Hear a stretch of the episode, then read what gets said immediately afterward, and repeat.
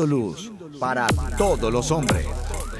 Muy buen día para todos nuestros queridos hermanos de Radio Católica Mundial. Somos las hermanas comunicadoras eucarísticas del Padre Celestial. Estamos transmitiendo desde la ciudad de Cali, Colombia.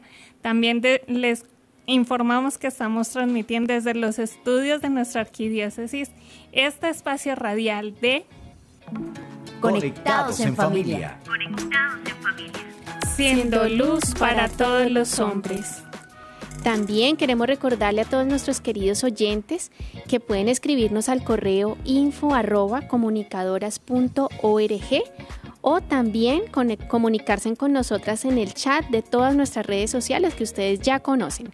Y bueno, hermana Antonia, ¿qué le parece si comenzamos en este momento este programa disponiendo el corazón, la mente, la voluntad a través de una oración que nos ayude a precisamente a conectarnos con Dios mismo, que es la fuente del amor y de la alegría.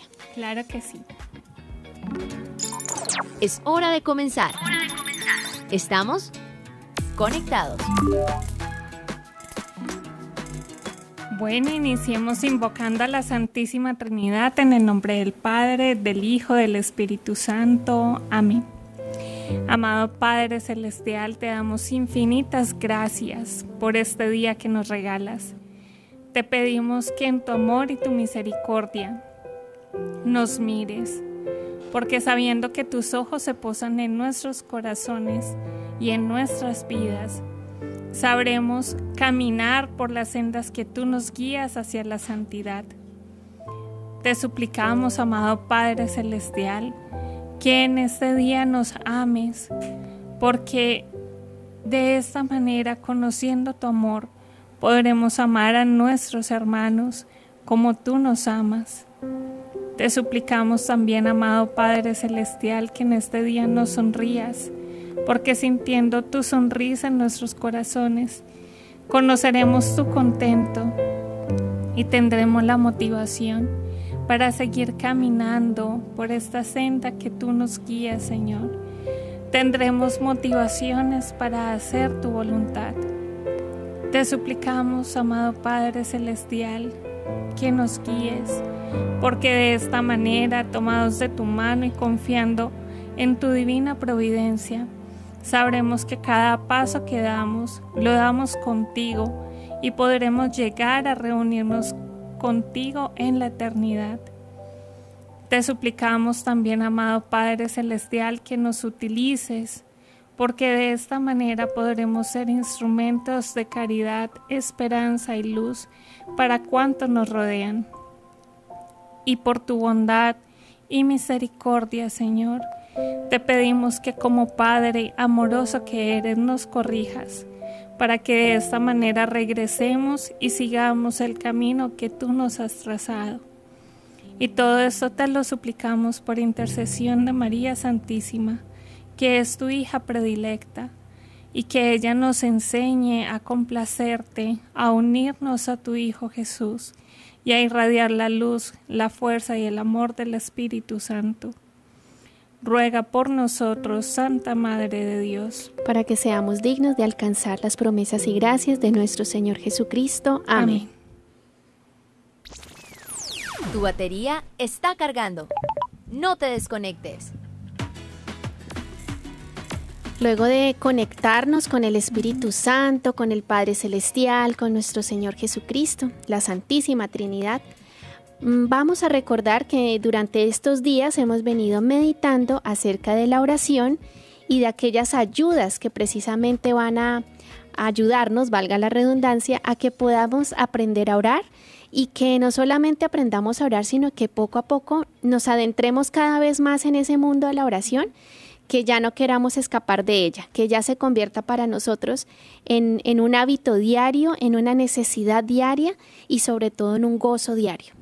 Recordemos que hemos empezado durante esta semana a hablar sobre la vida de penitencia y de oración y la importancia del poder que tienen estas dos herramientas para la lucha diaria y también para introducirnos y crecer en esa vida íntima con Dios. Hemos hablado también que María Santísima es una maestra excelente de oración y que debemos acudir a ella para que sea también quien nos enseñe a, orar y a clamar a Dios con un corazón humilde y con todas esas actitudes que aprendíamos eh, sacadas del Magnificat que aprendíamos que tiene ella para que podamos crecer en esa intimidad con Dios. Así que en este programa vamos a compartir otras ayudas más que nos van a, promover en este mundo espiritual de la oración y vamos también a conocer más maestros de la oración. Así es, hermanos. Así que nuestro tema de hoy se llama Los primeros maestros en la oración. Y como cada día, hay que iniciar con un pensamiento de nuestra espiritualidad. Conéctate con este pensamiento. Cumplir la voluntad de Dios no es fácil. Pide ayuda. Para el éxito necesitamos el apoyo de los demás. Bueno, querida familia de Conectados, esta frase de, nuestra espiritualidad que nos recuerda la importancia de conocer la voluntad de Dios y de saber y ser conscientes que esa voluntad de Dios muchas veces no va a ser fácil, que muchas veces nos va a costar a veces nos va a hacer llorar, pero aún así eh, sabemos que es lo, lo mejor, es lo más perfecto porque precisamente viene de Dios y nosotros los humanos cuando queremos hacer nuestra propia voluntad, pues nos equivocamos o puede ser que acertemos, pero de pronto no va a dar el mismo fruto que si, que si decidiéramos las cosas pues de la mano del Señor. Entonces, pues precisamente en este programa vamos a conocer de qué manera, qué otras ayudas podemos tener para eh, adentrarnos en la oración y por ende poder conocer la voluntad de Dios, porque solamente si nos acercamos a Dios y tenemos y salvaguardamos cada día nuestros espacios de oración, pues vamos a tener tan tal estrecha relación con Él que vamos a empezar a conocerle y vamos a empezar a conocer cuáles son sus gustos, qué es lo que le agrada y asimismo también a conocernos a nosotros mismos. O sea, la oración es como un espejo donde tú ves Mm, no clara y absolutamente todo, pero sí de una manera mejor que si no oraras. Es como si tú no, no, no tuvieras buenos, eh, buena visión, pero si te compran unas gafas, pues vas a ver mejor. Así es la oración, es como ponerse las gafas y poder ver un poco más cómo ve Dios a cada uno de nosotros y cómo ve nuestro entorno. Así es, entonces queremos aclarar y empezando esta introducción del tema, queremos iniciar aclarando que Jesús es el maestro por excelencia de oración. Es el único que nos enseña verdaderamente cómo podemos unirnos al Padre, porque para eso se hizo hombre, para mostrarnos al Padre, para llevarnos a Él, para destruir ese abismo y reconstruir nuestra relación con Dios. Entonces, principalmente Él es el maestro, es el maestro por excelencia. Pero hoy mencionaremos aquellos maestros de los que precisamente nuestro Señor se vale para que en la vida cotidiana aprendamos a crecer en esa relación con Dios que Él ya nos ha mostrado. Entonces vamos a irnos al catecismo, quien lo tenga por ahí a la mano, y vamos a ver desde los numerales 2683 al 2690 y vamos a distinguir, como lo hace el catecismo, dos grupos de maestros iniciales. Estos son, eh, en primer lugar, los testigos y en segundo lugar vamos a ver quiénes son los servidores de la oración. Entonces, dentro de este primer grupo de los testigos, vamos a ver los santos.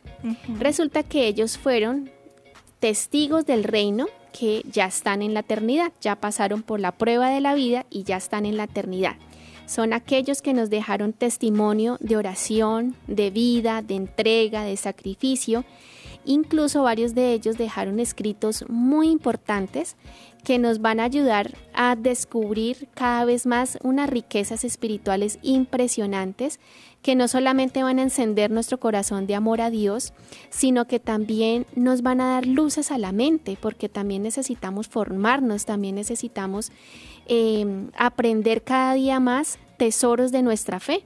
Entonces hay grandes santos en esto, maestros de, oración y de, y de teología de alta mística, como por ejemplo Santa Teresa de Jesús, San Juan de la Cruz, Santa Catalina de Siena, Santa Teresita del Niño Jesús, San Agustín y San, San, San Santo Padre Santo Padre Bueno, en segundo lugar, en cuanto a los testigos de la oración, vamos a encontrar las diversas espiritualidades.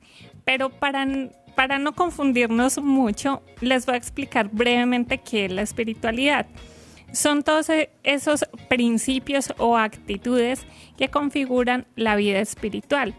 En la Iglesia Católica tenemos una general, que sería como nuestra única espiritualidad general como católicos, como cristianos que somos, que es la santidad, partiendo de la participación de la vida divina trinitaria, o sea, nuestra unión con Dios, y también los medios que se utilizan, los medios fundamentales que se utilizan para llegar a esa santidad.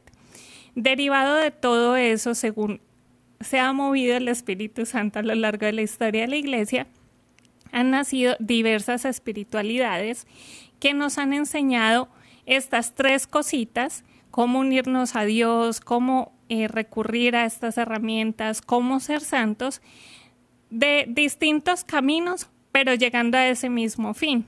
Y ahí podemos encontrar grandes ejemplos como es el de los padres jesuitas, eh, con los ejercicios ignacianos. Eh, también la espiritualidad franciscana es eh, muy extendida a nivel mundial. Nuestra propia espiritualidad como familia comunicadora, que es ser tabernáculos, altares y hostias, eso también hace parte de ese movimiento que ha suscitado el Espíritu Santo dentro de la iglesia para que nosotros podamos distinguir un, camino un poco más sencillo en esta gran carretera que es llegar a la santidad. Y ya que usted habla de espiritualidad, hermana, eh, aprovechemos la ocasión pues para invitar a los oyentes a que si de pronto alguno en este momento está sintiendo en su corazón ese deseo de adherirse a alguna espiritualidad específica de tantas que hay en la iglesia, pues que le pregunte precisamente al Señor y que también de la mano de pronto de algún director espiritual algún, alguna persona que te pueda orientar un poquito eh, o personas de la misma espiritualidad a la, que, a la cual tienes un interés en particular, poderles preguntar para ir discerniendo y poderse acercar a esas familias de vida espiritual que les van a ayudar a, hablar en ese mismo lenguaje que el Espíritu Santo ha puesto en sus corazones y a poder eh, crecer, a poder formarse, a poder tener una fe más sólida y a custodiar la vida de oración, la vida cristiana, porque eso es lo que hace una, una familia espiritual, una espiritualidad, custodiar lo que Dios te ha dado como un carisma particular y eh, en el cual también pues en, a través de un apostolado específico pues vas a poder también servir concretamente al Señor en algún área en particular. Entonces, eh, empieza por conocer toda la, gama de espiritualidades que hay y si sientes como identidad con alguna de ellas, pues empiézate a acercar porque tal vez allí el Señor te tiene una invitación. Así es, bueno, estos, esta primera parte han sido los testigos. Ahora vamos a hablar de quiénes son los servidores de la oración, que ahí ya entramos bastantes más, ¿sí? En primer lugar, vamos a hablar de la familia. ¿Y por qué la familia, hermana Ángela? Porque la familia es la iglesia doméstica, es decir, donde papá y mamá son esos maestros, son los primeros maestros de oración para ese niño o niña.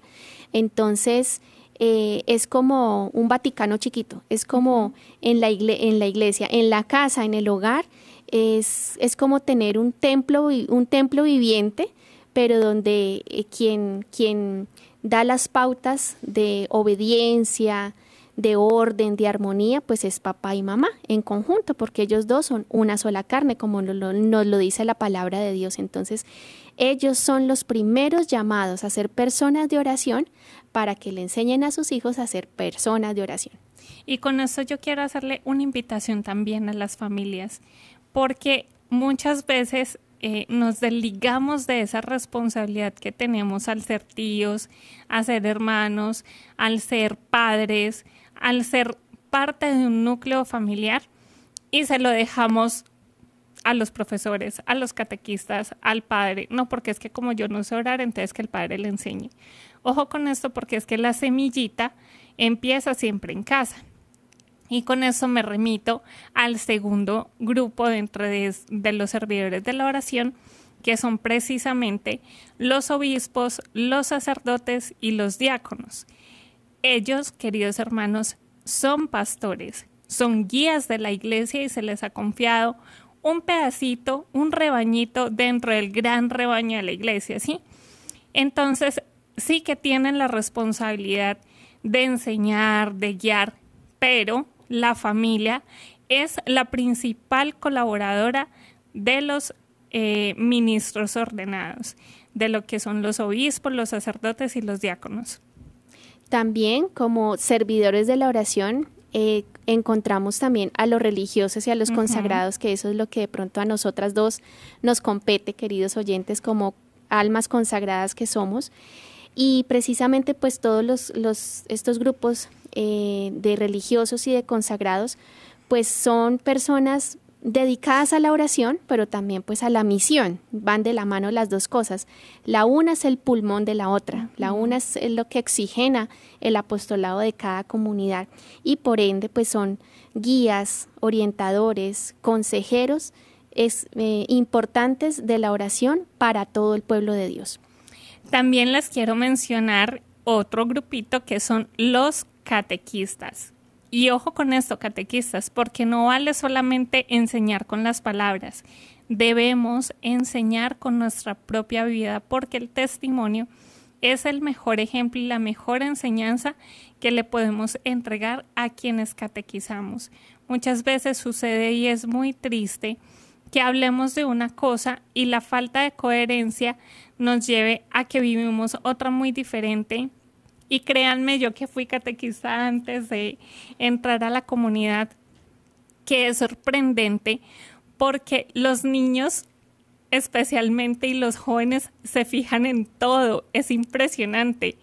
Donde usted esté, ahí le puede llegar un niño que se está guiando, entonces cuidado con eso, porque que no nos que no nos pillen en un mal paso, sino que siempre tengamos esa coherencia de vida, que lo que les estamos enseñando no solamente eh, lo digamos a oídos ajenos, sino que también nos lo digamos a nosotros mismos, porque eso también nos irá ayudando a crecer.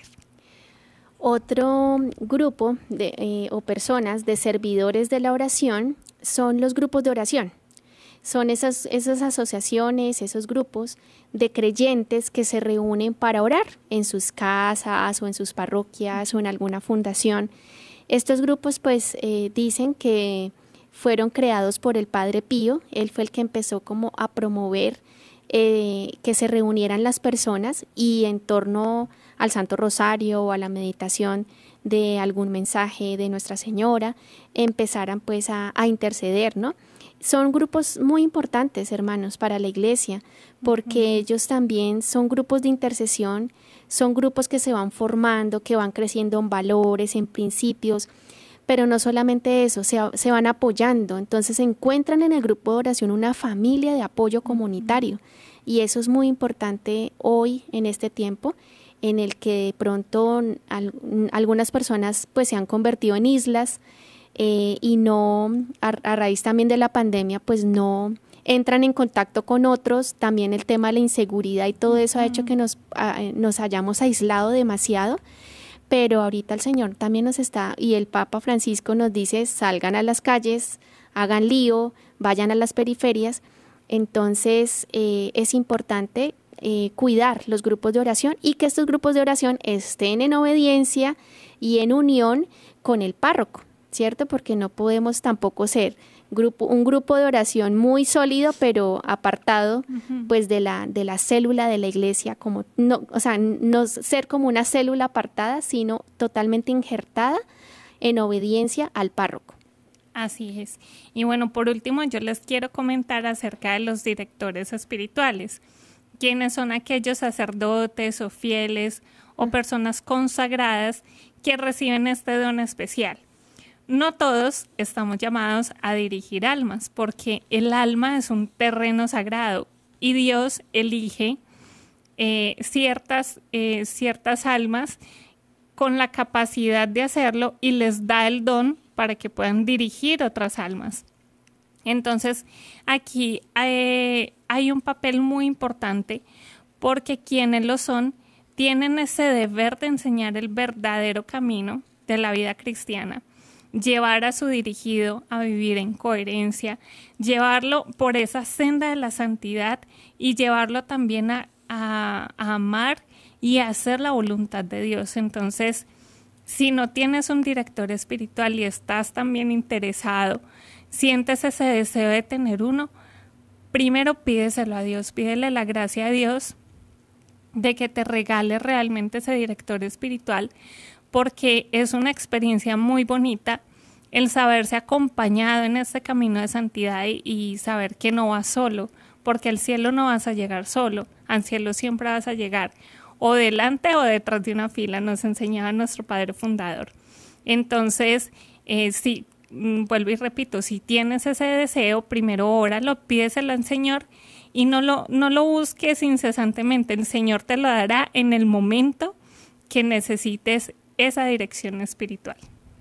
Entonces, habiendo concretado ya a esta altura del programa, esta primera parte, de que eh, los maestros de la oración son dos grandes grupos, ¿no? El de los testigos, eh, que son los santos y todas las espiritualidades que hay en la iglesia, y lo segundo, que son los servidores de la oración, que vimos que son la familia, obispos, sacerdotes, religiosos, consagrados, catequistas, grupos de oración y directores espirituales. Entonces, habiendo recordado esto, eh, vayamos en este momento a, a una pausa diciendo antes, Padre, que todos seamos una sola familia para, gloria, tuya. Conéctate con nuestra iglesia.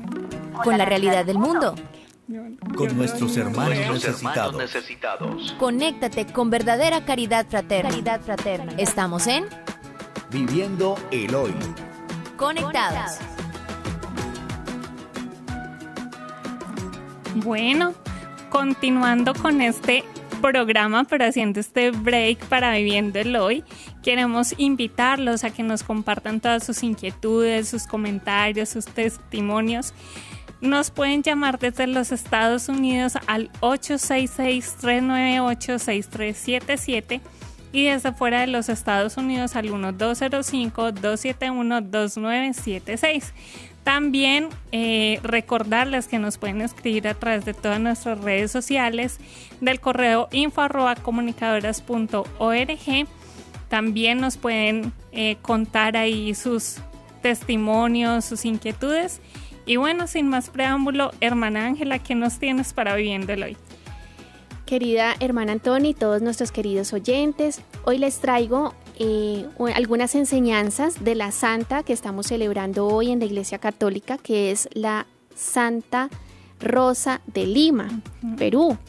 Entonces, esta es una santa que se ha caracterizado porque fue muy bella, físicamente fue hermosa, pero eso fue precisamente porque ella se lo pidió al Señor, no por vanidad, sino porque hacía tan duras penitencias que ella no quería que nadie se diera cuenta. Entonces hacía ayunos, hacía otras, otras prácticas de, de, penitencia y de sacrificio. Entonces ella, mm, como dice la palabra, si vas a ayunar, no pongas cara triste. Entonces ella le pidió al Señor que nadie se diera cuenta y que su semblante siempre fuera pues como agradable a los demás que no les entrara como la duda de, uy, usted está sufriendo mucho, ¿no? Bueno, resulta que lo que les voy a comentar eh, lo encontré en Catholic Link.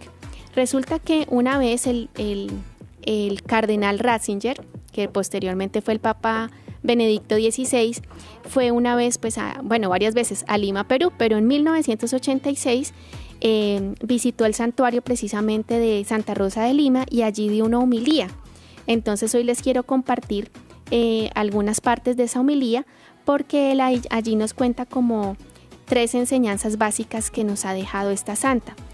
Pero antes recordar que ella nació en 1586 bajo el nombre de Isabel Flores.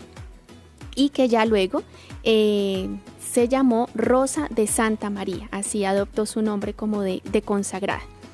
Bueno, resulta que eh, de pequeña rezando frente a la Virgen se le apareció la imagen del niño Jesús y le dijo, Rosa, conságrame, conságrame a mí todo tu amor. Y desde ahí la santa se propuso vivir para Jesucristo renunciando a cualquier inclinación matrimonial y decidió eh, em, consagrarse pues su vida al Señor desde su propia casa como una virgen consagrada. Entonces ella hizo como un pequeño, una pequeña ermita en el patio de su casa y de allí nunca más volvió a salir. Bueno, ella fue para todos nosotros un ejemplo muy claro de obediencia, fortaleza, trabajo, servicio y amor a Dios. Bueno, comencemos con el primero, el valor de la oración. En su homilía, el cardenal Ratzinger resalta la forma en que Santa Rosa se dirigía a Dios, no como una recitación de fórmulas, sino como un dirigirse interiormente al Señor, como estar en su luz, como dejarse incendiar por su fuego santo. Su vida misma era una oración. Lograba permanecer en oración incluso mientras hacía sus labores. Era muy talentosa en la costura y con ese oficio también sostenía a su familia. Cabe resaltar, que ella tuvo la idea de realizar vestidos con oraciones para la Virgen María y el Niño Jesús. Aquí hay un extracto de uno de los vestidos. Dice ella, ha de hacerse este vestido 73 días de ayuno a pan y agua, 25 mil Ave Marías y 63 salves, salves en reverencias de los días santísimos que en este mundo vivió la Reina de los Ángeles y mi Señora. Bueno, Rosa nunca dejaba de alabar a Dios, su amor la sobrepasaba y constantemente daba fe de las bondades y mercedes que de nuestro Señor recibía. Con su vida, Santa Rosa nos deja esta gran enseñanza. La oración no es un simple recitar fórmulas, la oración para el cristiano es la vida misma, donde sea y en el momento que sea. bonito, ¿no? La, oración es la vida misma. Bueno, en la segunda enseñanza, el amor a los pobres. El cardenal Ratzinger, exponiendo esta dedicación personal y casi exclusiva por los pobres, dice, puesto que ella ama a Cristo, el despreciado, el doliente, aquel que por nosotros se ha hecho pobre, ella también ama a todos los pobres que llegaron a ser sus hermanos más cercanos. El amor preferencial por los pobres no es un descubrimiento de nuestro siglo, al máximo, es un redescubrimiento, puesto que esta jerarquía del amor era bien clara para todos los grandes santos. Era clarísima sobre todo para Rosa, cuya mística del sufrimiento con todos los pobres y los que sufren, que brota de la solidaridad con el Cristo doliente. En tiempos como el nuestro, mirar la pobreza cuesta un poco más. Nos comprometemos, pero con un amor medido, tal vez de fin de semana. Bueno, y la tercera enseñanza es la misión del cristiano. Para Santa Rosa de Lima, hacer la voluntad de Dios era lo más importante. Ella deseaba con todo su corazón ir al convento y consagrar su vida al Señor para siempre. Antes de ir fue a confiarle su corazón a Nuestra Señora del Rosario. Cuenta que no pudo pararse de su sitio incluso llamando a su hermano. No fue capaz de levantarse, por lo que permaneció orando, Solo cuando tuvo la certeza en su corazón de que la voluntad de Dios era otra fue que pudo levantarse. La misión de Rosa de Lima era cumplir la voluntad de Dios. Así, esta no sea la que ella deseaba. Su corazón lo deseaba a él por sobre todo y deseaba que todos lo conocieran. Ella deseaba poder ir libre de las ataduras y de los límites que comportan nuestra corporeidad, a través de las calles de todo el mundo y conducir los hombres hacia el Salvador doliente. Rosa se expresaba de esta manera. Escuchadme pueblos, escuchadme naciones, por mandato de Cristo os exhorto. En fin, aquí eh, el cardenal Ratzinger, pues con estos tres enseñanzas y consejos, pues nos recuerda que la vida de los santos es precisamente dejar un legado, no es un pasar por esta vida y ya, sino que es un pasar por esta vida cumpliendo una misión, una misión y dejando un legado, un legado para la posteridad. Ella dejó el legado, pues hoy lo aprendimos, de la misión, de la vida de oración y del amor a los pobres, pero su legado es muchísimo más que esto. Eh, como te decías, una persona, fue una persona supremamente sacrificada, penitente, un alma contemplativa de las más grandes que, que hemos tenido. Así que hoy encomendémonos a ella, aprovechemos que estamos pidiendo todas estas gracias para aprender a orar, que ella nos enseñe a orar y que, como ella decía, nuestra vida misma sea oración para Dios. Qué hermoso, hermana, y a mí de las enseñanzas yo creo que la que más me gustó eh, fue hacer lo que hacía ella, hacer esos vestidos de oración. Sí, porque es que la hermana Antonia sabe coser, entonces por eso le llama la atención. Por eso me llamó la atención, pero también para dejarles ese, esa tarea, ¿sí? De que busquemos una manera creativa con la que podamos ir ejercitándonos en la oración. Ya, por ejemplo, Santa Rosa tiene este ejemplo de los vestidos, pero ¿qué tal si hacemos una flor para Mamá María?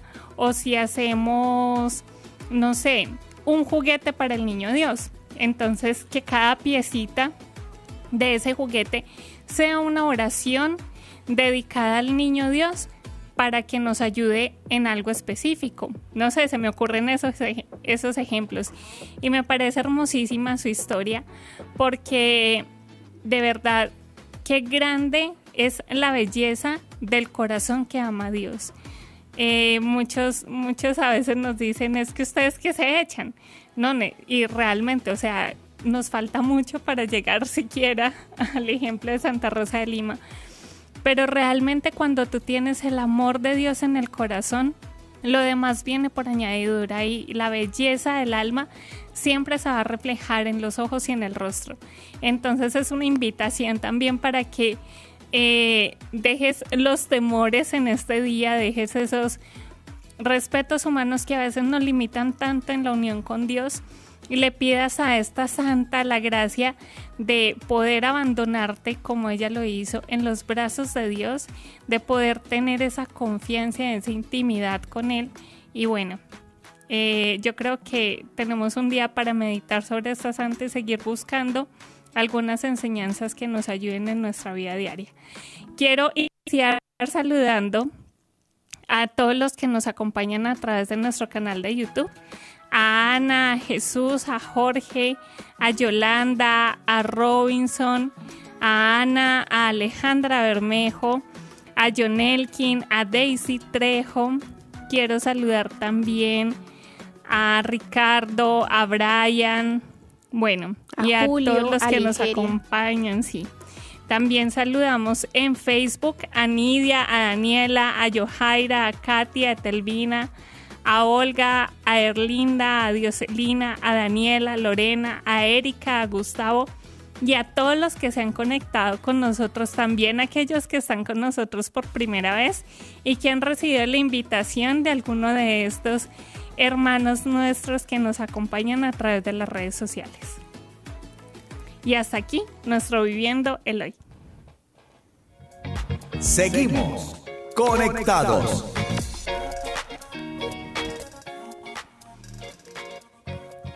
Bueno, queridos hermanos, ya calentando un poco más los motores, vamos a continuar esta segunda parte de nuestro tema, los primeros maestros de la oración veníamos hablando en el primer bloque de esos eh, testigos y servidores de la oración, que son esos primeros maestros que nos enseña el catecismo, que nos ayudan en la vida cotidiana a avanzar en la relación íntima con nuestro Señor.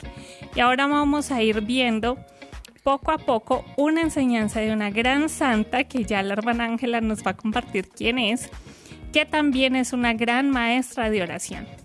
Se trata de Santa Teresa de Jesús. Así que como ella fue doctora de la iglesia, pues es una persona especializada en el tema. Así es, bueno, Santa Teresa de Jesús nos enseña que hay dos caminos, que el primero es la ascética, que es una vía desde acá hasta arriba, hasta Dios, y el segundo es la mística, que es desde Dios hasta nosotros. Ella lo explicaba de una manera muy gráfica, como si fuera una flechita, ¿sí? Que la ascética es como esa flecha que va desde nuestro corazón al corazón de Dios y la mística esa flechita que va desde Dios hasta nuestros corazones. Y en este recorrido entre la ascética y la mística nos va a ir instruyendo con un ejemplo muy hermoso cuáles son esos grados de la oración que ella pudo experimentar. Ella nos explica cuatro grados de oración. Ella dice que la oración, eh, perdón, que nuestra alma es como un huerto. Eh, un huerto, para los que no saben, es un cultivo. ¿sí? Entonces ella dice que nuestra alma es un huerto que hay que ir regando para que, obviamente, dé fruto, de una cosecha. Y cada uno de nosotros somos el hortelano, es decir, la persona que cuida de ese cultivo para que no se queme, para que no muera. Y que el agua que se le echa a ese cultivo para que mantenga fresco y vivo, pues es la oración. Esa, agua es la oración. Y para que el agua pueda mojar ese, ese campo, se requiere que el hortelano vaya por agua, la traiga y la riegue pues sobre las plantas pero ella dice que hay varias maneras de obtener esa agua. Entonces vamos a ver, dice ella que, ah bueno, les estoy comentando todo esto, porque unos dirán, no, pero es que ahora ya no se hace así, hermana, eh, como así Ahora todo se riega solo. Sí, exactamente, entonces para tener presente... es automático, todo es con un botón. ella es una, una santa del siglo 16. Entonces, pues esa era su forma de explicarlo, pero yo sé que todos ustedes nos comprenden. Bueno, el primer paso que tiene que hacer el hortelano, la primera manera de llevar el agua hasta el huerto, es sacar el agua de un pozo. Algunos saben que es una de las maneras de obtener agua subterránea, es abriendo un agujero en la tierra y con un balde ir sacando el agua para poder eh, hacer la, el regadío, ¿no? Bueno, pues ella dice que eh, esto requiere un esfuerzo. Requiere el esfuerzo de ir al pozo, bajar el balde, llenarlo de agua, subir el balde, tenerlo, tenerlo lleno, cargarlo y llevarlo hasta el huerto. Y esto lo asemeja a el primer grado de oración que eh, pertenece a la ascética, hermana Ángela. Claro, porque todo eso que tú mencionas que tiene que hacer el hortelano, pues es difícil, es costoso, hace sudar, ¿cierto? Hace, hace, hace, fatigar al hortelano. Lo mismo pasa en este primer grado de la oración. No es nada fácil, poder estar en silencio, poder estar a solas, poder entrar en ese diálogo íntimo con el Señor, como que, como que todo nos molesta, como que preciso nos pican los zancudos, nos llaman por teléfono, eh, los niños se ponen más, más canzoncitos, se ponen a llorar, nos pasa de todo. Entonces, entrar en la oración no es nada fácil y aunque no tengamos todos esos ruidos y esas distracciones, aún así es muy difícil. Entonces, pues yo creo que con esto todos nos sentimos identificados porque eh, esa, pues a veces entrar en oración, pues no es nada fácil y, nos cuesta muchísimo. Entonces, eh, pues si estamos en este primer grado de la oración, pues bendito sea Dios, al menos ya comenzamos. En cuanto a esto, Santa Teresa nos da un consejo muy valioso y es ser perseverantes. Hacerlo cueste lo que cueste que el gato está persiguiendo al perro, que el perro está persiguiendo al gato, tranquilo, usted concéntrese en lo que está haciendo. ¿Qué es que están picando los zancudos? Bendiga los zancudos que lo están picando. O sea, hay que hacer pequeños esfuerzos que van a constituir unas pequeñas mortificaciones, pero que en el ejercicio se van convirtiendo en virtud y eso nos va a ir ayudando a abrirnos a esa amistad con Dios y ese va a ser el primer paso. Veíamos hace poco la oración vocal y a veces puede también resultar costoso incluso hacer el Santo Rosario completo. Y es normal que al principio cueste, pero también les explicábamos y con el ejemplo que dice eh, Santa Teresa que esto es un ejercicio que se debía hacer todos los días. Otro, otro consejo que da Santa Teresa de Ávila en este primer grado de oración es también eh, poder tener a la mano un libro y poder empezar a leer. O sea, si no, no logro dialogar con el Señor, empieza a leer, que ese escrito seguramente que te va a ayudar a elevar el corazón a Dios. Y otra cosa que aconseja es agradece, agradece a Dios por tantas maravillas y bendiciones que recibes diariamente. Bueno, en segundo paso es sacar agua con una noria. Para quienes, quienes no conocen una noria, es como una ruedita que tiene varios baldes y ella se acerca al, a la fuente de agua, que puede ser un pozo, puede ser un pequeño río, y va agarrando el agua y así el hortelano no tiene que hacer tanto esfuerzo para llevar el agua al huerto, sino que ya el agua está cargada y solamente tiene que dirigirla. Entonces esto hace parte de la ascética.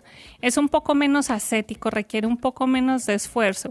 El alma ya empieza a meditar más fácilmente, empieza a entrar en oración con mucha más facilidad, pero todavía requiere un esfuerzo.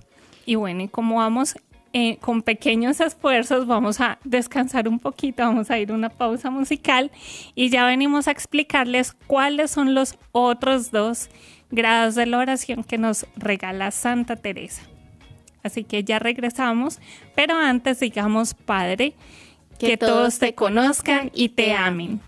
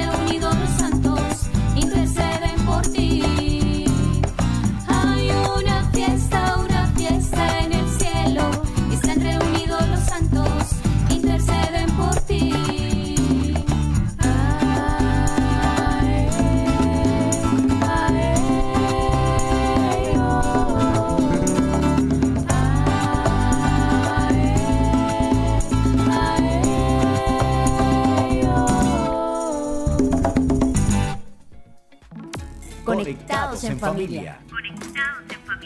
Siendo luz para todos los hombres. Saludamos de manera especial y con mucho cariño a la hermana Andrea del Niño Jesús. Cuenta con nuestras oraciones. Bueno, veníamos meditando juntos que Santa Teresa de Ávila pues nos da grandes consejos sobre la oración y nos habla de unos grados y de unas formas de hacerlo, ¿no? Entonces veíamos que en pues como primera medida pues está la oración ascética que, que causa un esfuerzo que cuesta mucho, pero pues que es el primer paso y que todos pasamos por allí, ¿cierto? Pero que después ya empezamos a sacar esa agua del, del, pozo y de pronto ya la oración se nos, se nos vuelve gustosa, ya no nos cuesta tanto y empezamos como a, a querer más las cosas de Dios y a querer menos las cosas del mundo. Como tercer grado, viene Santa Teresa de Ávila a explicarnos que hay que canalizar agua de un río. ¿Qué quiere decir esto? Que en este tercer paso ya no hay que sacar el agua, como lo explicaba la hermana Antonia, de un pozo, eh, caminar, cargar, todo eso, no, sino que ya se, hace como una canaleta, ¿cierto? Donde eh, se activa la entrada del agua y ya el agua viene por sí sola a regar pues el campo. Entonces, en este grado de oración es lo que llamamos la mística, donde ya Dios empieza a tener una acción y un protagonismo bastante grande en este campo de la oración porque es Dios mismo que, que viene en nuestra búsqueda. Es Él el que, como tú decías, baja, de alguna manera nos tira un flechazo desde el cielo hacia la tierra. Es decir, Él, él desciende hasta tu corazón, te da el agua viva del Espíritu Santo y eh, es de una manera tan, tan generosa que ya no se vuelve solo una canaletica de agua, sino un río de gracia. Entonces tú ya estás sumergido en el amor de Dios y en el gozo del Espíritu. En esto Santa Teresa nos aconseja dejarnos, abandonarnos en los brazos de Dios y sobre todo dejarnos amar, que es lo más difícil, eh, y dejarnos que ese mismo amor nos lleve a la confianza absoluta y al abandono en Dios. Entonces, eh, vamos a ir concluyendo esto hablando del cuarto grado, que es la lluvia. Este pertenece a la mística, es el último grado de la mística, y es que el alma no busca el agua, sino que el agua directamente le llega, porque esa lluvia se derrama sobre el alma, y es Dios quien desparrama el agua en este huerto que es nuestra alma, y lo riega cada vez que necesita. Incluso el hortelano no tiene que pedirlo, no tiene que hacer nada porque el agua simplemente llega. Y en esto es como cuando escuchamos que el santo eh, tiene grandes experiencias y por ejemplo como le pasaba a mm, San Martín de Porres que levitaba o que le pasaba a ella misma que tenía esas experiencias místicas, ya es un alto grado de la oración y también es cuando Dios lo quiera, sino cuando el alma diga es que yo necesito esto, no. Aquí como el hortelano es, el hortelano no lo pide, así el alma no lo pide, llega cuando Dios ve que el alma está preparada para recibirlo. Y en este cuarto grado de oración, queridos oyentes, es muy bonito porque ya hay ni el cuerpo ni el alma mandan. Aquí el que manda es Dios. Entonces hay que aprovechar y simplemente dejarse llevar, pero también eh, este, tener ojalá la ayuda de un director espiritual porque pueden llegar a ocurrir como todas estas cosas místicas que tú dices y que pueden ser porque el alma, por ejemplo, está meditando profundamente en algún misterio de Dios y ¡pum! se elevó se fue, por decirlo así, o simplemente sin hacer ninguna meditación puede estar por ahí, no sé, haciendo, cosiendo, puede estar sentado y de repente le llegó esa visita de Dios. Entonces no requiere ninguna disposición de parte de, del alma. Por eso les digo, ni el cuerpo ni el alma mandan. Aquí el que manda es Dios en este cuarto grado de la oración. Ojalá algunos en esta vida podamos llegar algún día a ese grado, pero no nos, ponga, no nos preocupemos si no llegamos y no cumplimos con todos los grados de oración. Lo importante es que tengamos una amistad con el Señor y que nuestra vida sea coherente y que con nuestros actos y hechos le demostremos nuestra fidelidad y nuestro amor a Él. Eso es lo más importante. Y con este último consejo, hermana Ángela, que nos has dado y me parece supremamente valioso, también estos maestros de oración que hemos visto que son los testigos, que son los servidores y ahora con lo que nos enseña Santa Teresa, todos nos van a llevar a la conclusión de este programa, que es que debemos tener lugares adecuados para realizar la oración. ¿sí? Eh, todo lugar puede ser adaptado, pero hay lugares especiales en los que esa intimidad con Dios se va a lograr de una manera más fluida. Entonces vamos a ir viendo cuáles son esos cuatro lugares que nos invita también el catecismo que podemos a los que podemos acceder y donde la oración va a fluir un poquito más. Estos los encontramos para los que quieran investigar más en el numeral 2691 del catecismo. Y estos lugares son precisamente ambientes que son propicios para la oración. Entonces el primero es la iglesia. Obviamente la iglesia, que es casa de Dios, es el lugar plenamente adecuado en sus signos y detalles para ese encuentro personal, especialmente para la adoración. En segundo lugar, esos rinconcitos que tenemos especiales de oración y eso puede ser un oratorio personal, un altar que tengamos en nuestra casa, un espacio que tengamos en nuestro propio cuarto. Bueno, ese lugarcito que hayamos adecuado, eh, siempre presente, por favor, la Sagrada Escritura, una, la imagen de la, del crucifijo, tener siempre un crucifijo es aconsejable en estos lugares, la imagen de una virgen o aquellas imágenes de santos que sean nuestros santos patronos o santos de devoción que nos ayuden a unirnos más a Dios. También están los conventos, los monasterios, todos esos lugares de comunidades religiosas que pues que por sí ya tienen esa presencia de Dios tan viva y que también eh, como son lugares apartados de pronto de las ciudades, están más dados en los campos, entonces la naturaleza también eh, la creación nos invita a hacer una alabanza a Dios, porque en cada uno de esos árboles, de los ríos, de los pajaritos, pues reconocemos eh, la huella de Dios. Entonces esos lugares también nos van a ayudar muchísimo a entrar en oración. Y por último, también muy recomendadas las peregrinaciones que precisamente nos van a llevar por distintos lugares que son santuarios, que son eh, templos, que son, bueno, distintos lugares que van a ser propicios para la oración. Adecuado que sean peregrinaciones siempre dirigidas por un sacerdote o, personas de, que sepan eh, de la vida espiritual, del camino de oración, para que no se vuelva en un paquete turístico, por favor. Que no se vuelva, eh, vamos, por ejemplo, ahora que ya se abrieron de nuevo las peregrinaciones a Tierra Santa, que a lo mismo que vamos al huerto de los olivos, nos vamos y nos tomamos un café, yo qué sé, en una vía principal de Tierra Santa. Entonces, ojo con eso, que sean siempre peregrinaciones guiadas y llevadas en oración, que, que sean un ambiente propicio para ese diálogo y crecer en esa intimidad con Dios.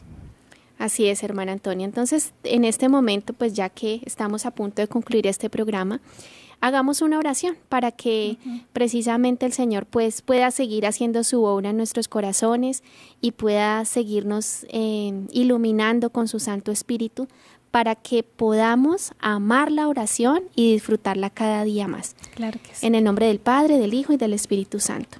Amado Padre Celestial, tú que nos amas con gran amor, te suplicamos en este momento que tu Santo Espíritu sea derramado en nuestros corazones. Él que es el gran consolador, el dador de tantos dones.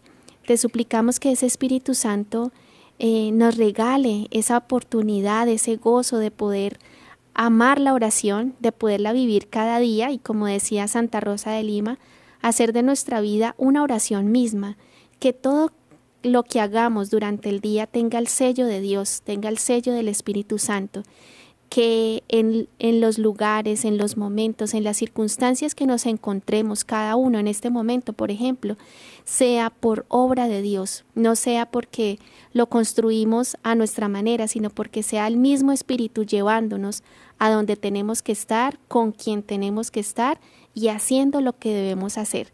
Ayúdanos, Padre Celestial, a valorar la vida y el tiempo que nos has dado para vivir.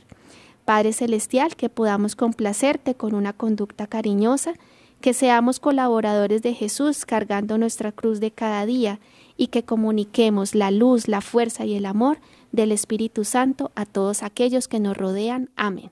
Amén. Bueno, hemos llegado ya al final de este programa, pero los esperamos con mucho ánimo el día eh, de mañana en este mismo espacio, a esta misma hora, con un, eh, con un reto que saben cuál es, que es no venir solos, venir siempre acompañados, compartir esto con alguien más. Así que hemos estado con ustedes las hermanas comunicadoras eucarísticas y los esperamos mañana. Dios las bendiga. Hemos estado conectados con Dios tu batería ha sido recargada. Hasta el próximo programa. Conectados.